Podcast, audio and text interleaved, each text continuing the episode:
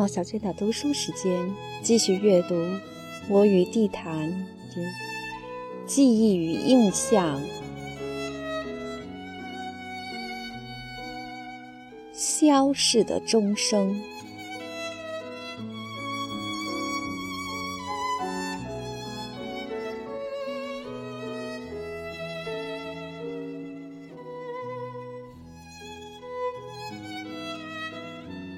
站在台阶上张望那条小街的时候，我大约两岁多。我记事早，我记事早的一个标记是斯大林的死。有一天，父亲把一个黑色镜框挂在墙上，奶奶抱着我走近看，说：“斯大林死了。”镜框中是一个陌生的老头儿。突出的特点是胡子都集中在上唇，在奶奶的涿州口音中，“斯”读三声。我心想，既如此，还有什么好说？这个大林当然是死的呀。我不断重复奶奶的话，把“斯”读成三声，觉得有趣，觉得别人竟然都没有发现这一点，可真是奇怪。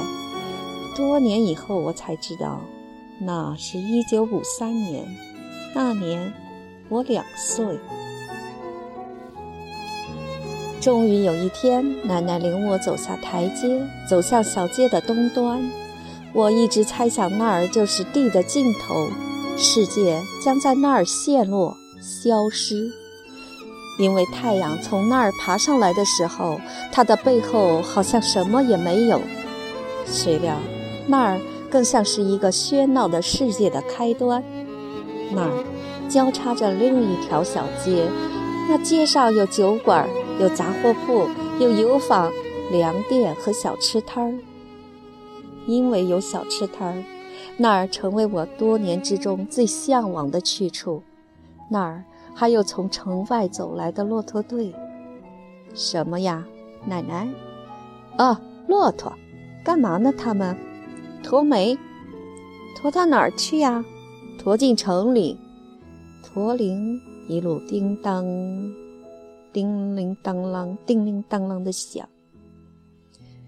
骆驼的大脚趟起尘土，昂首挺胸，目空一切。七八头骆驼不紧不慢，招摇过市，行人和车马都给他让路。我望着骆驼来的方向问。那儿是哪儿？奶奶说：“藏往北就出城了。出城了是哪儿呀？是城外。城外什么样啊？行了，别问了。我很想去看看城外，可奶奶领我朝另一个方向走。我说：不，我想去城外。我说：奶奶，我想去城外看看。我不走了，蹲在地上不起来。”奶奶拉起我往前走，我就哭。奶奶带你去个更好玩的地方不好吗？那儿有好些小朋友。我不听，一路哭。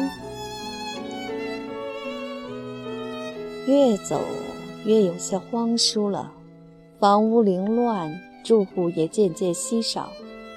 沿一道灰色的砖墙走了好一会儿，进了一个大门。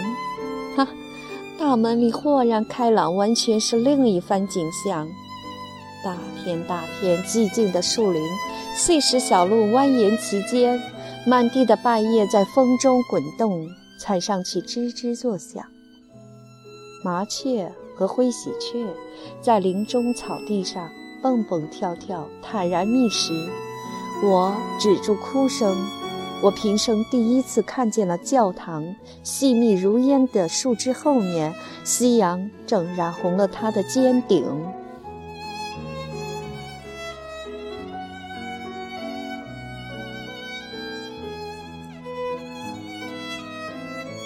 我跟着奶奶进了一座拱门，穿过长廊，走进一间宽大的房子，那儿有很多孩子。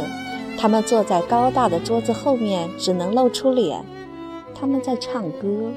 一个穿长袍的大胡子老头谈小风情，琴声飘荡，满屋子里的阳光好像也随之飞扬起来。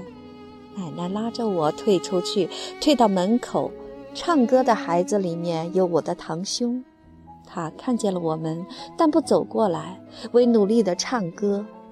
那样的琴声和歌声，我从未听过，宁静又欢欣。一排排古旧的桌椅，沉暗的墙壁，高阔的屋顶也似的活泼起来，与墙外的晴空和树林连成一气。那一刻的感受，我终生难忘，仿佛有一股温柔又强劲的风吹透了我的身体，一下子钻进我的心中。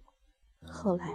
奶奶常对别人说：“琴声一响，这孩子就傻了似的，不哭也不闹了。”我多么羡慕我的堂兄，羡慕所有那些孩子，羡慕那一刻的光线与声音，有形与无形。我呆呆地站着，突然地睁大眼睛。其实不能听，也不能看了，有个懵懂的东西第一次被惊动了。那也许就是灵魂吧。后来的事都记不大清了，好像那个大胡子的老头走过来摸了摸我的头，然后光线就暗下去，屋子里的孩子都没有了。再后来，我和奶奶又走在那片树林里了，还有我的堂兄。堂兄把一个纸袋撕开，掏出一个彩蛋和几颗糖果。说是幼儿园给的圣诞礼物。这时候，弯起的钟声敲响了。哦，就是这声音，就是它，这就是我曾听到过的那种飘飘渺渺、响在天空里的声音啊！它在哪儿呀，奶奶？什么？你说什么？这声音啊，奶奶，这声音我听见过。钟声吗？哦。就在那钟楼的尖顶下面。这时我才知道，我一来到世上就听到的那种声音，就是这教堂的钟声，就是从那尖顶下发出的。暮色浓重了，钟楼的尖顶上已经没有了阳光。风过树林，带走了麻雀和灰喜鹊的欢叫。钟声沉稳、悠扬、飘飘荡荡。连接起晚霞与初月，扩展到天的深处或地的尽头。不知奶奶那天为什么要带我到那儿去，以及后来为什么再也没去过。不知何时，天空中的钟声已经停止，并且在这块土地上长久地消逝了。多年以后，我才知道，那教堂和幼儿园在我们去过之后不久便都拆除。我想，奶奶当年带我到那儿去，必是想在那幼儿园也给我报个名，但未如愿。再次听见那样的钟声，是在四十年以后了。那年，我和妻子坐了八九个小时飞机，到了地球另一面。到了一座美丽的城市，一走进那座城市，我就听见了它，在清洁的空气里，在透彻的阳光中和涌动的海浪上面，在安静的小街，在那座城市的所有地方，随时都听见它在自由地飘荡。我和妻子在那钟声中慢慢地走，认真地听它。我好像一下子回到了童年。整个世界都好像回到了童年。对于故乡，我忽然有了新的理解：人的故乡并不止于一块特定的土地，而是一种辽阔无比的心情，不受空间和时间的限制。这心情一经唤起，就是你已经回到了故乡。